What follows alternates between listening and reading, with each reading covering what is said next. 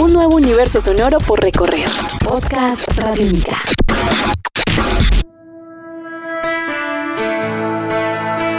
En Colombia, varios artistas han encontrado en el sonido su materia prima.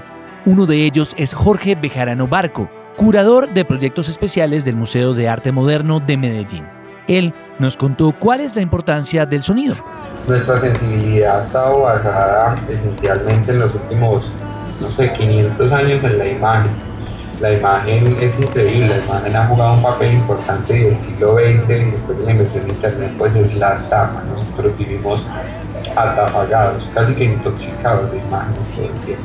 Para mí el sonido es un poco como el océano, que es como un universo infinito que ha estado ahí todo el tiempo, pero todo por conocer, solo hasta ahora conocemos una partecita.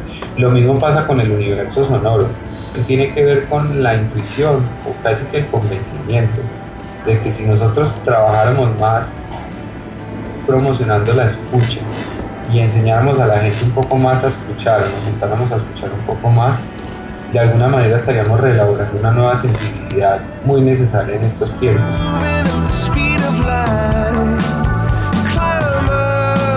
¿Cómo es el proceso creativo desde que un artista sonoro concibe la idea hasta que crea la obra? Una parte del que yo me disfruto mucho en, mi trabajo, esa parte, digamos, momento bricolage, pues en realidad es, es arte, pero es muy bricolage, es cómo lo voy a ensamblar y darle una apariencia, digamos, muy estética.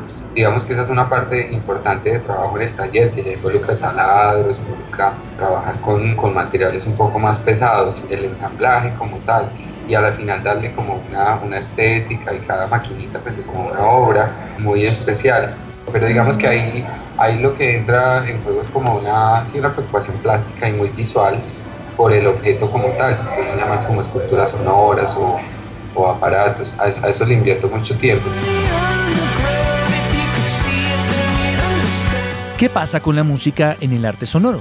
La música que escuchamos hoy en día está muy procesada y muy bien hecha y la mayor toda está mediada por computador y, por programas súper sofisticados y, eso hace cierto como cierto estándar en el tipo de sonido que se genera, o sea, nos hemos habituado a un tipo de, de música, ya toda está muy procesada pero en este tipo de, experiencias sonoras, el sonido analógico que aquí hay, pues eso digamos es un, algo en lo que yo me quiero mantener en mi propuesta, cero computador, súper analógico. Hay una riqueza sonora que, el mismo cuerpo la siente de otra manera, me refiero a que si no hace un ritmo, así suene sucio o ruidista, eso tiene cosas en el cuerpo a nivel sensitivo diferente y la gente se lo disfruta mucho. Uno con, con esto puede poner a bailar a la gente.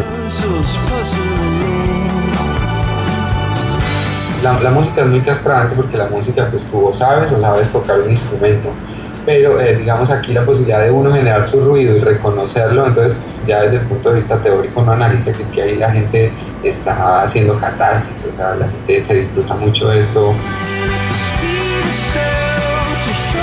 ¿En qué otros escenarios, además del artístico, se presenta el arte sonoro? Yo trato de llevar esto que hago también a contextos no precisamente a solamente musicales del sonoro, sino a una conferencia sobre museos o una conferencia sobre educación.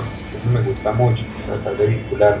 Yo tengo, entre otras cosas, un proyecto con unos amigos en Madrid, se llama EduNoise, y, y va precisamente sobre esto. Somos tres personas un poco la idea surgió todo el año antepasado de un encuentro de redes que hacían en el Musac en Castilla y León, donde yo tocaba también en vivo y salió ahí un poco como de una conversación, una palabra por él, ¿no? un poco en broma o un chiste, pero luego le hemos venido dando caña a eso y ya hemos hecho un montón de cosas, pues estuvimos en el Media Lab Prado, luego en el Salón Regional de Artistas con los de la agencia, en Obregón yo hice unos talleres allí de acusmática y también de aparatitos. Y ahora nos acaban de aprobar una propuesta grande en Madrid para hacer una serie de talleres, entonces ahí estamos muy metidos ya con esto y el tema de la interacción de la gente y del público. Entonces, hay una parte conceptual grande en los talleres o en lo que hacemos que tiene que ver con sensibilizar a la gente sobre la importancia de la escucha y otra parte que, que es más maker y más del hacer que significa construir aparatos y la otra es como utilizar los mismos aparatos para generar experiencias. Entonces, detrás de todas estas ideas de los talleres que hacemos, de promocionar el arte sonoro, de construir arte sonoro, pero también como gestor de promocionarlo y de hacerlo, está también el interés o el convencimiento de que si, si escuchamos mejor, estamos relaborando una nueva sensibilidad. Es como si estuviéramos incompletos. Este podcast puedes descargarlo en radionica.rocks.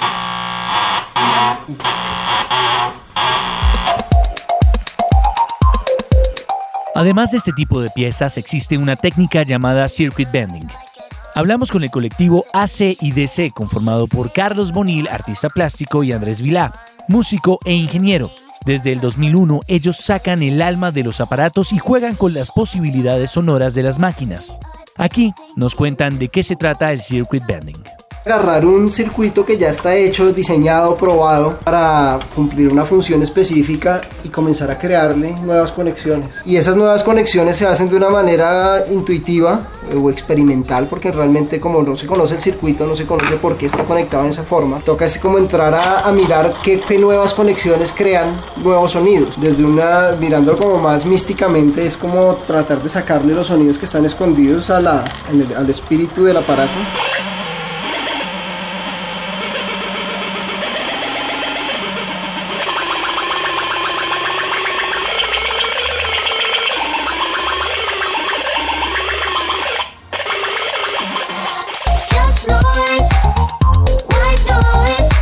¿Qué se requiere para hacer circuit bending? Muy chévere porque uno no necesita como conocimientos previos, sino mucha pues como intuición, curiosidad y si hay como alguien que te guíe, te diga por aquí no, por aquí sí, pues es mucho más fácil, más breve.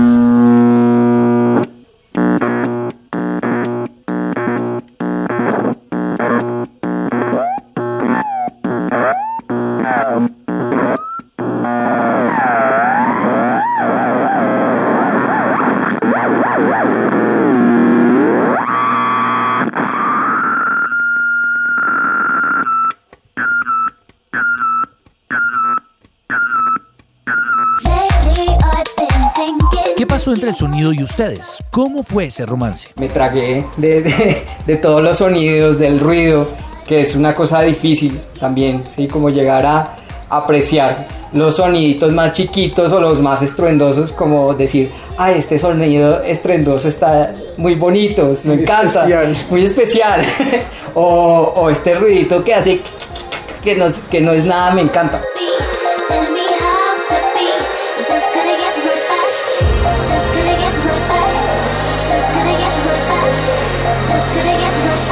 ¿Cuáles son los aparatos más adecuados para hacer circuit bending? Juguete electrónico y sobre todo el juguete viejo, no los juguetes nuevos, pero sí los juguetes entre más viejos, años 70, años 80, tenían una gran cantidad de circuitos analógicos, pero pocos. Con muchos juguetes es muy simple colocarle las pilas, abrirlos, chuparse los dedos y comenzar a tocar, tocar el circuito. Donde hay pila no hay peligro de electrocutarse. Y con, la, y con los dedos húmedos lo que uno empieza es a hacer interconexiones muy azarosas pero en algún momento algo sucede. Se baja la frecuencia, se sube la frecuencia, comienza a pitar y entonces ahí uno se da cuenta que hay un punto en el que puedes meter un cable. Si tú tocas y encuentras un sonido raro, en ese, entre esos dos puntos puedes soltar un cable. Ahora, si tú coges ese cable, lo cortas y le pones un botón, puedes controlar esa conexión y ahí comienzas a configurar un instrumento.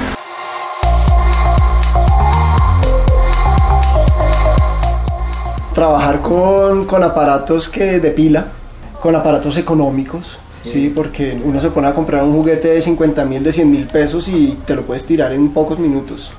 Entonces a trabajar con juguetes regalados, juguetes económicos, el problema de los juguetes económicos es que son demasiado económicos también en sus circuitos y, no hay gran cosa para hacerles. buscar en, en, entre los juguetes del hermanito, mercados de pulgas, los mercados de pulgas, juguetes viejos. Ajá y con eso ya se puede jugar un montón.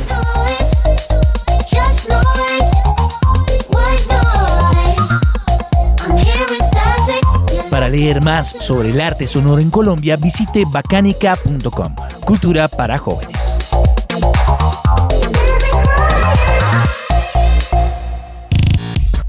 Cada palabra que acá se diga es necesaria para tu cabeza. Podcast Radiónica.